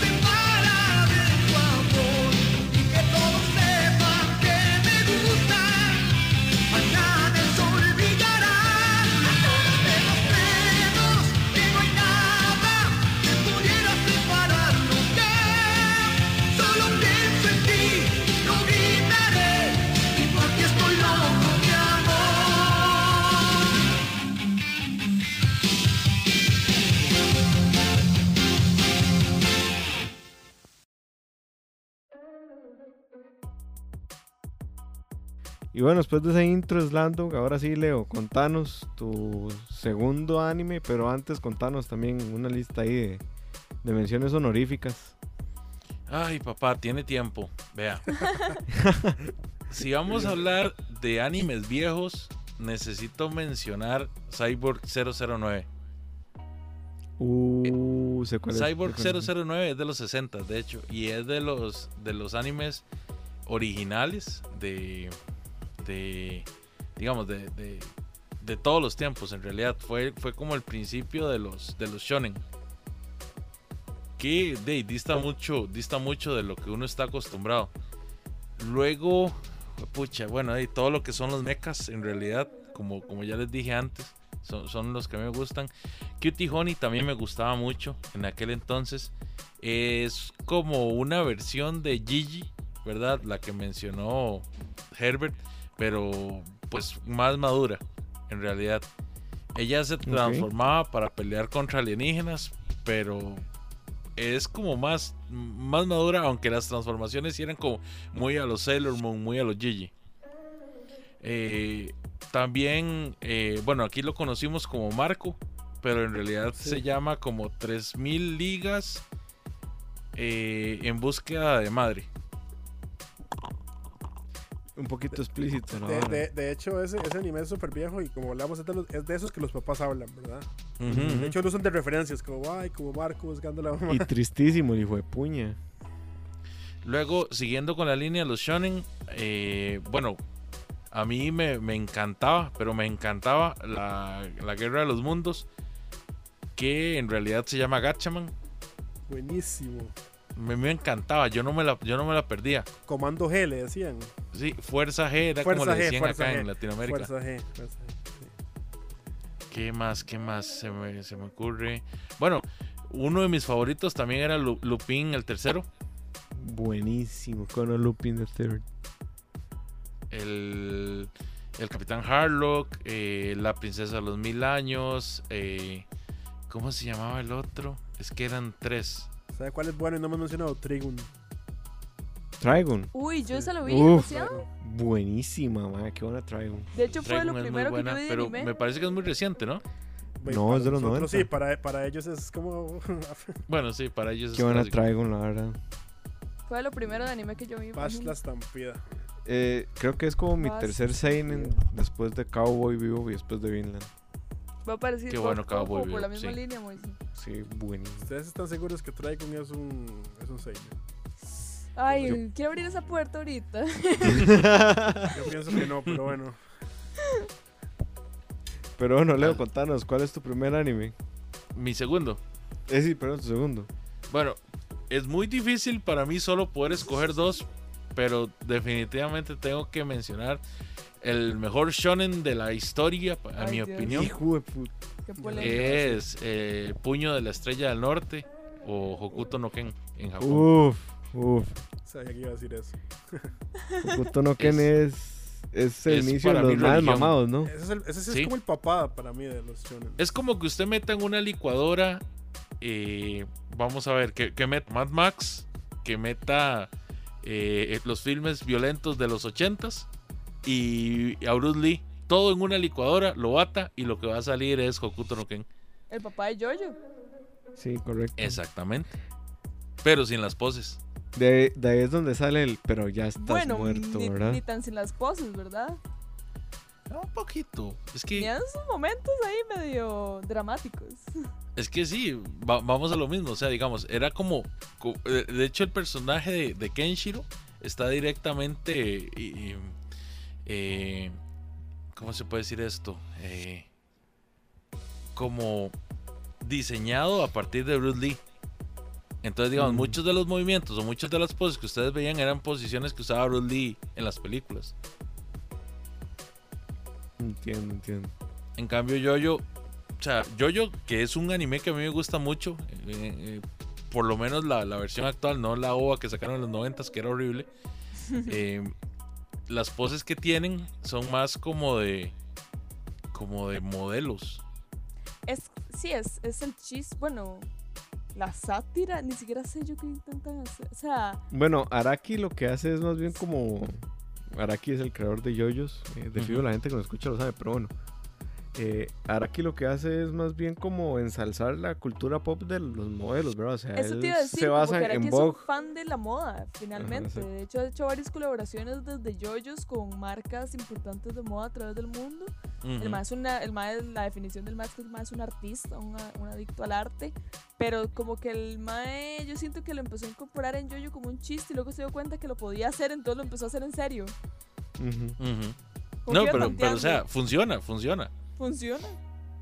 Y, y es vacilón porque, o sea, ¿qué les puedo decir yo del puño de la estrella del norte? Todo el mundo ha tenido que escucharla, tal vez, tal vez no todo el mundo la ha visto, pero todo el mundo la ha escuchado. Todo el mundo ha escuchado la, la, la expresión Oh my wa mo shindeiru. Nani. Eh, bueno, Gracias- la gracias por eso, primera Leo. Publicación de ella vino en la Shonen Jump en 1980 y se volvió un clásico de, de la Shonen Jump a un punto de que hoy todavía hace que hace dos años creo que salió el último OVA y tuvo una recepción muy buena. Eh, como les digo o sea es, como ver un anime de Mad Max al mejor estilo de, del- de la mitología china bueno japonesa más bien en realidad perdón y de, pues una mezcla de artes marciales y artes místicas también pero para mí es como el papá de los shonen. Sí, sí. No, y, y creó toda una subcultura y todo. Y de Sí, hecho hace poco hubo un anime. La referencia 2000 todo. Sí. En el 2018 hubo un anime sobre ese, ma- bueno, un- una reimaginación y es puro CGI y no lo vean porque es caja pura. Pero este, ahí está, está en Crunchyroll. Si alguien se atreve de nuestros escuchas, pues bien. Pero yo no lo recomiendo. Yo vi un, un par de episodios y no, no tuve que quitar la verdad. ¿Saben qué disfruté mucho yo de, de esto reciente? El juego del, del puño de la estrella norte que salió hace poco para Play 4. Ujú, Está muy muy divertido, se los recomiendo. ok. ¿Compraste la edición especial, Leo? No, no, solo la digital. Mm, Sí, es que esos juegos tal vez no valen la pena tener las ediciones de colección. Pero bueno, vamos con la entrada de. eh, sí, con el opening de Feast of the North Star. Y volvemos. volvemos con Majo y su segundo anime.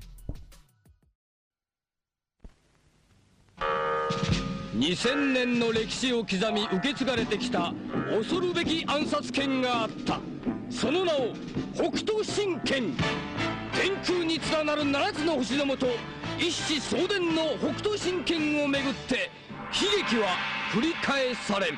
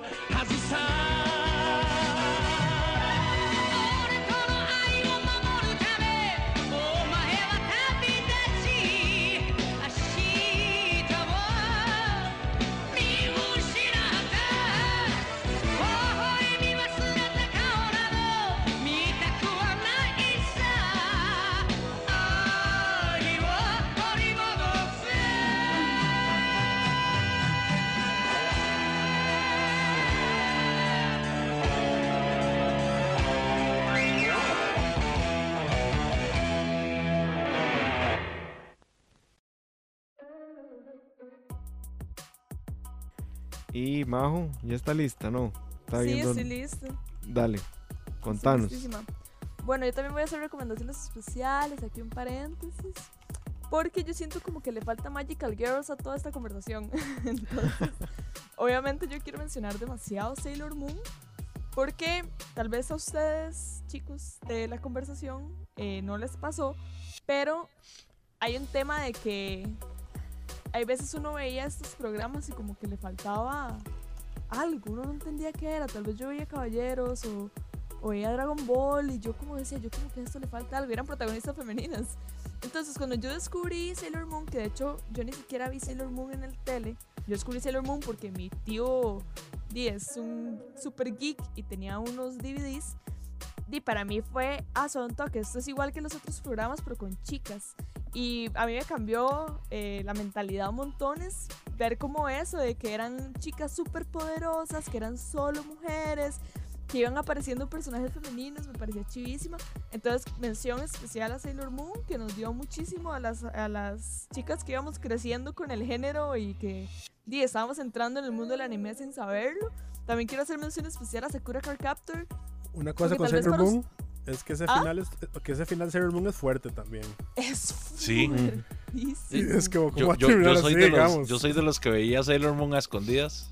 Yo primero veía, veía súper fuerte los hombres X, después veía a. Sansella y después, después me quedaba sombreado viendo Sailor Moon. Sí, como que no cambiaste el canal, pero qué buena. Yo no he visto Sailor Moon para que lo sepan y me juzguen. Mucha gente no ha visto Sailor Moon, como es un elemento cultural que todo el mundo conoce, la gente como que siente que no lo necesita ver. Y yo, pero se están perdiendo una historia buenísima. Y Sailor Moon es de esos animes, o, o en general, de esos choyos que cada vez se, está poniendo, se va poniendo más oscuro y más oscuro y más oscuro y más oscuro. Que es- es Hasta que termina oscurísimo. oscurísimo. Bueno, Eh, Sakura, digamos que también, y para mí, tal vez para ustedes Sakura es súper reciente, para mí es la definición de anime de la infancia. Eh, y ese sí lo podía ver en el tele todo el tiempo. Eh, Sakura llega un momento en el que también se pone ahí como con una magia oscura. Igual todavía no llega al punto de Sailor Moon, sino que se mantiene en un tono como más infantil porque la edad de Sakura está en la escuela. O sea, Sakura no es un adolescente cuando está pasando Sakura Card Captor. De hecho, ahorita que salió eh, Clear, Clear Card, la maestra en secundaria apenas. Entonces, di como que no se podían poner demasiado oscuros, pero Sakura también tenía ahí como las clamp, ahí usaron como un toque de magia negra con ciertas referencias que uno dice, oye, eso está como dark. Pero sí, para mí Sakura es ¡Satanismo! espectacular.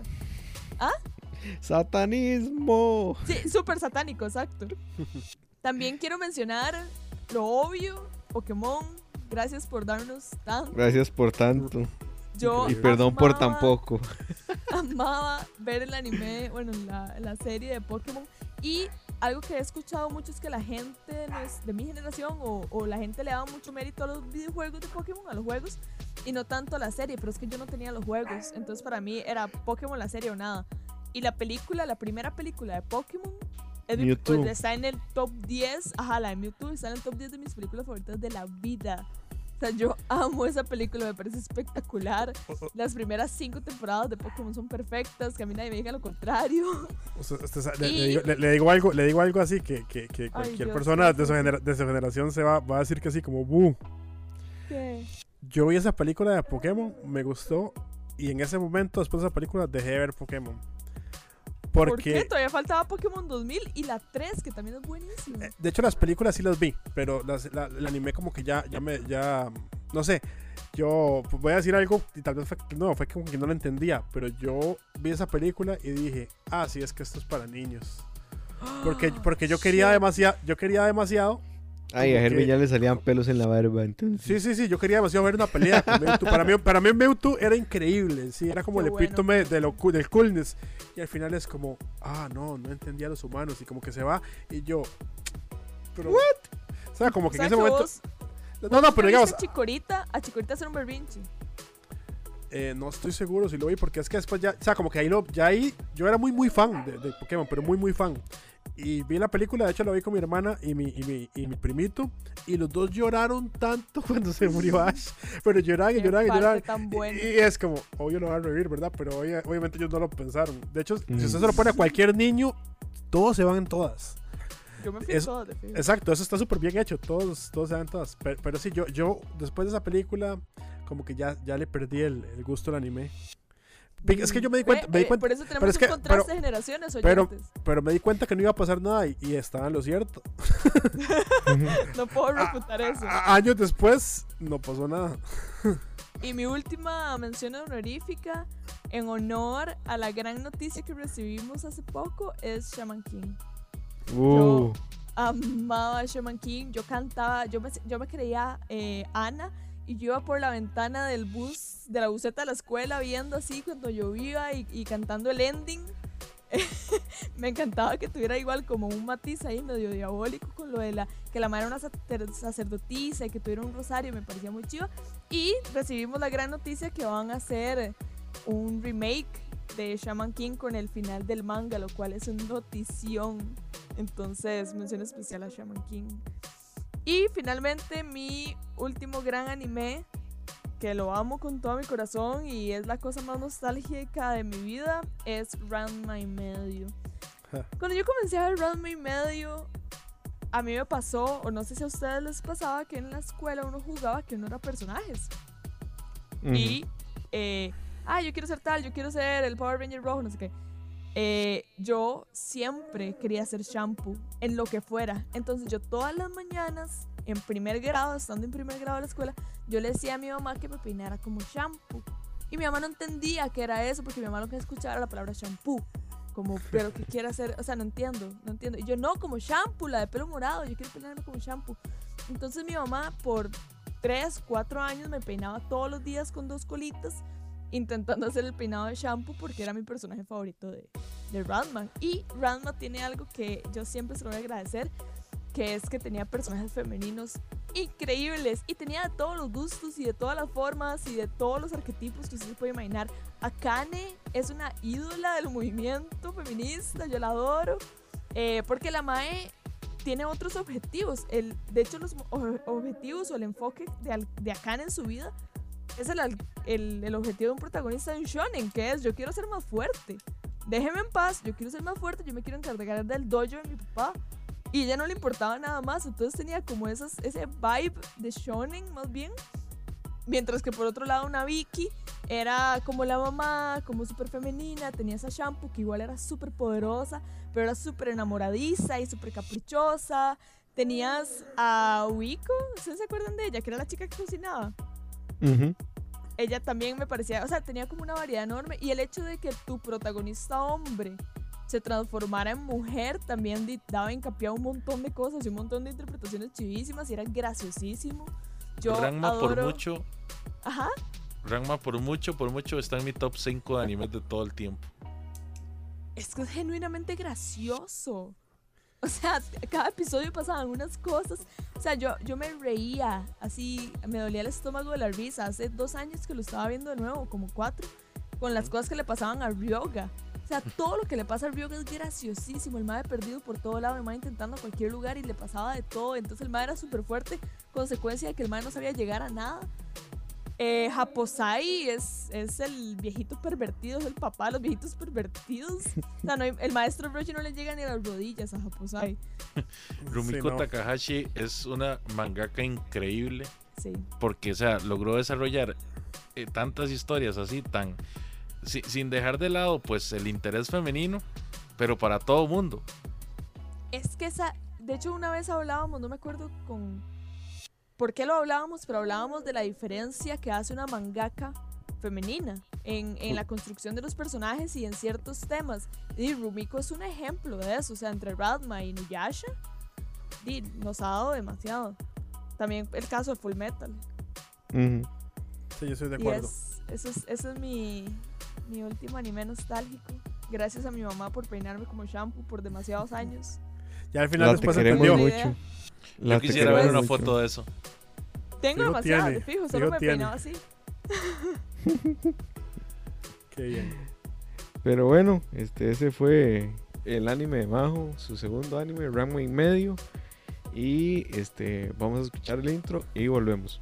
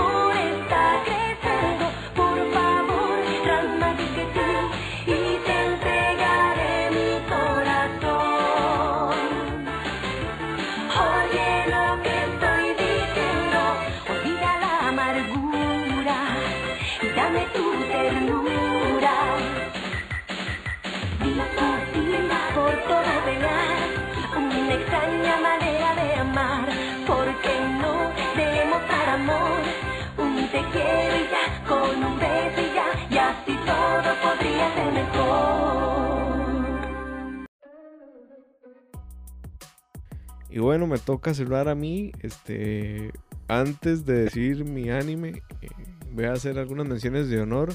Empezando por Chin Chan, que si alguna vez lo vieron, es el, Uh, el anime que genuinamente me ha, me ha dado más risa en toda mi vida, ¿no? O sea, nunca me he reído tanto con algo como con ese maldito chamaco. Eh, después Doctor Slump, que es, bueno, la otra joyita de, de Akira Toriyama, que es Diarale, básicamente. Que no sé si alguno lo ha visto. Árale. Sí, Eh, Bueno, Doctor. Slump, más bien. Sí, Doctor Slump. Arale es la protagonista. Eh, Digimon por allá, que es de los 90, que, eh, y es de mi infancia y yo la amo con todo mi corazón y me parece mejor que Pokémon, pero ese puede ser un debate para otras ocasiones. Eh, ¿Qué más podría...? Ah, hay uno, Samurai Warriors, que no sé si lo recuerdan, de Bandai Namco. Eran seis guerreros, uno rojo, azul, verde, naranja. Eh, ¿Saben qué me sorprende que no haya mencionado a nadie? ajá. Samurai X, Kenshin. Ah, Samurai X. Es Ah. que no está Ale, el, el máximo fan de Samurai X. Rurouni Kenshin. Ale es el máximo Sí, fan. Rurouni Kenshin. Lo mencioné, mencioné por encima para que Ale no nos pegue. Sí. Eh, bueno, Ya Cowboy sabía que por algo no lo había mencionado. Cowboy que bueno, es mi anime favorito de todo el tiempo. Y ahora, eh, que tal vez está en mi top 5, pero eso es por, por motivos ajenos a la calidad del, del arco que voy a mencionar, y es Berserk en el Golden Age, que es básicamente el arco que vale la pena ver y leer, y todo lo demás pueden agarrar una garrocha y saltárselo olímpicamente, porque Kentaro Miura ha hecho lo que le da la gana con su, con su saga. Y ha pasado por una cantidad de manos tan impresionantes que, que ya ni siquiera tiene sentido ni forma. Pero Berserk es, es mi, mi anime de nostalgia que tal vez no lo vi tan carajillo y tal vez mejor por, por mí porque es bastante oscuro y fuerte y denso y todo lo que ustedes quieran poner. Y la verdad es que es una historia magnífica. Es del 89, es un- de un año antes de que naciera. Y sigue en publicación el manga. No sé para cuándo Gats va a poder tener descanso eterno. Pero este, el Golden Age de, de Berserk es una, una cosa impresionantemente buena. Es súper, este... El problema con Miura es que él saca, saca números nuevos cuando a él le da la gana. La gente No, tiene no. miedo de que pase con él lo mismo que la gente tiene miedo que pase con Martin. Sí. No, no, pero es que Kentaro Miura además, este... O sea, no solo es que saca un número cada seis meses, cada año. Es también el hecho de que ya la serie cambió mucho. O sea, el empezó en una era en donde lo que estábamos era como estas cosas tipo shakespearianas, tipo viaje de la venganza y demás. Y ahora está en una época en donde hay idols y en donde hay este, youtubers y tiktokers y toda esta vara.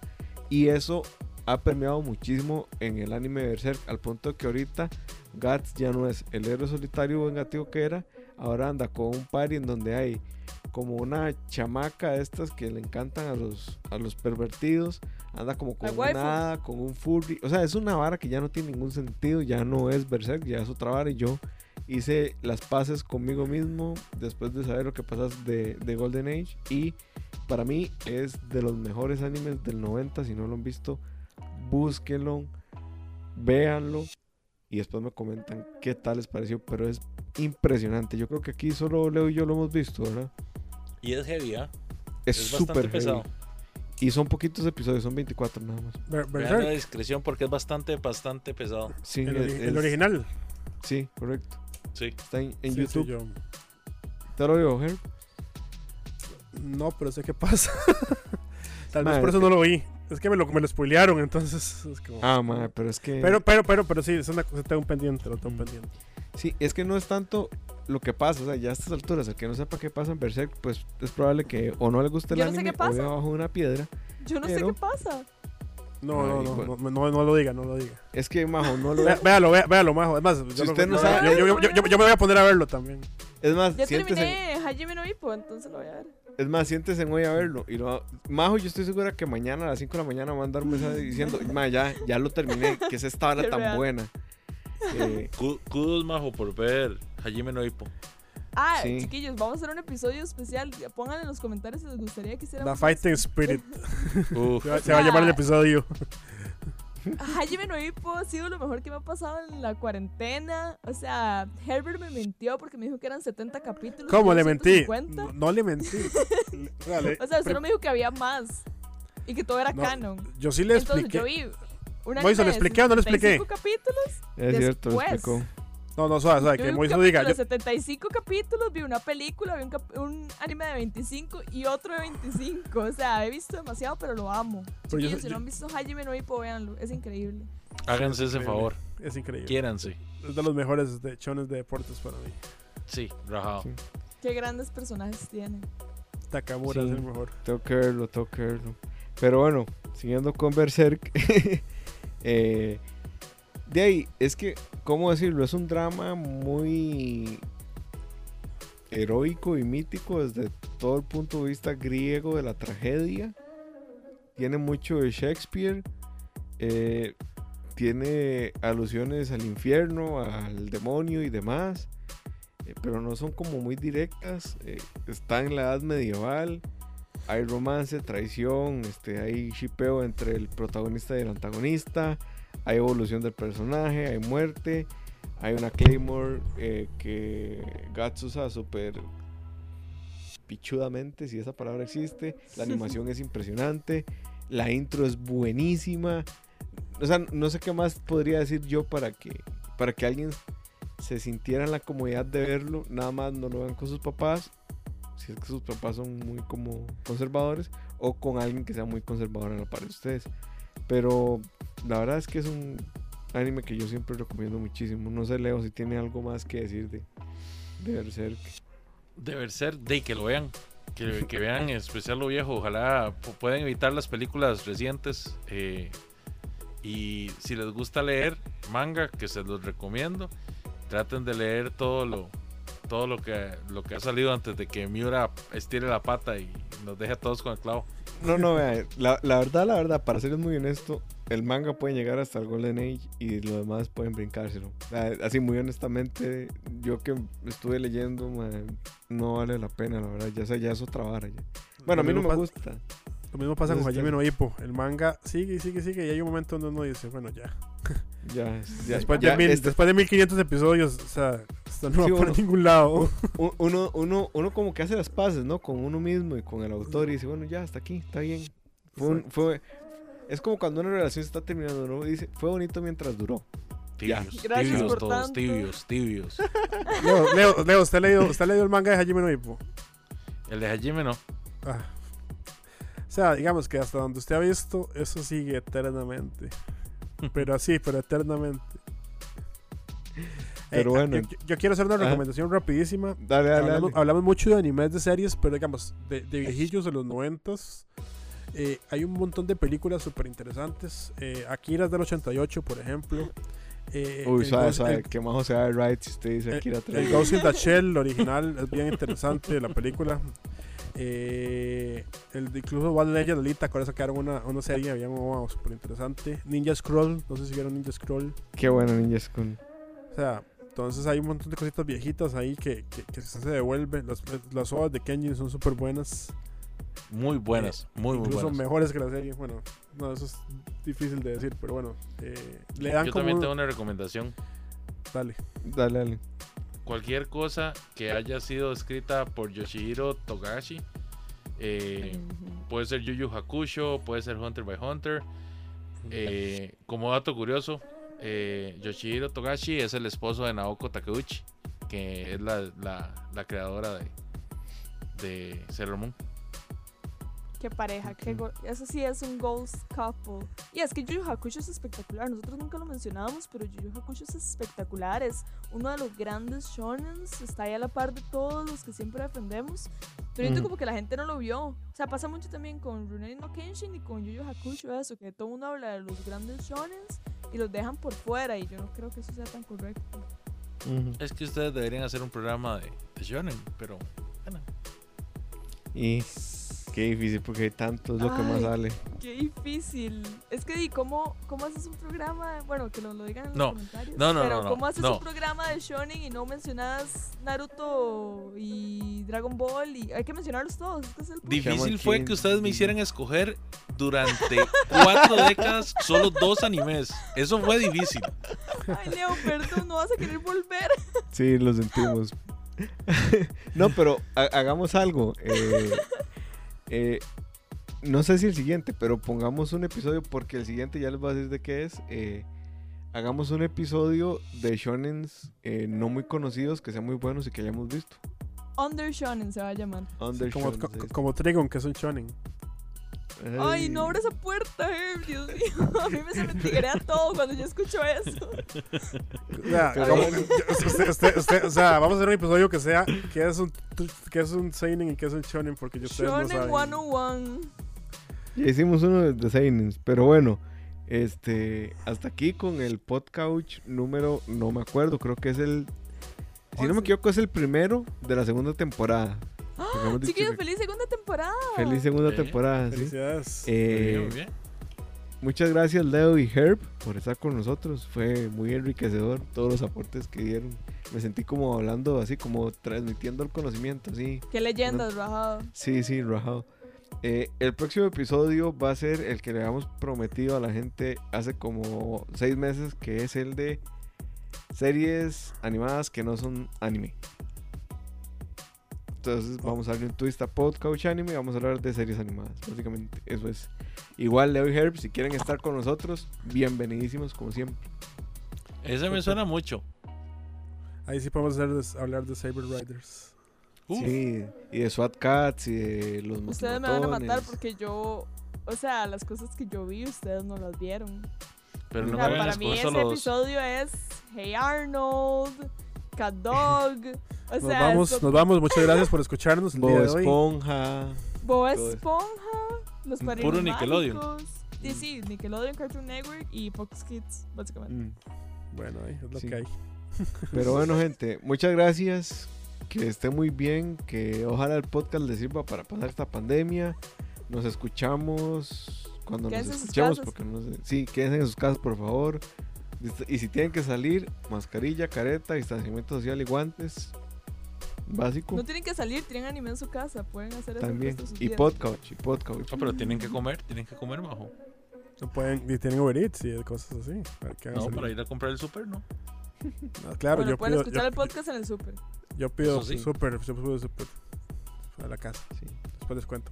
Eso. Muchísimas gracias a todos por escucharnos hoy. Gracias a nuestros invitados estrellas, esperamos quieran volver. Y nada. eh, Nos vemos. Un saludo a Ale que no estuvo. Que no Un estuvo saludo hoy a porque. Ale, te extrañamos mucho. Sí, no, no, tiene, no tiene equipo, entonces pues apenas compra el equipo, pues estará con nosotros aquí acompañándonos. Yo puedo mandarle un mensaje a, a Ale. Claro, Leo. Sí. Ya sí, sí. Dele, dele. Gurren Lagan está sobrevalorado. Gracias. Uy. ¿Cómo se atreve? Alejandro se va a morir. Se va a morir. Gracias. Espe- Esperemos que lo escuche. Si no, si no, si no, debería sacar el clip y pasárselo. Sí. Pero bueno, divagando. sí, nos vemos, chiquillos. Chao. Chao. Gracias. Gracias.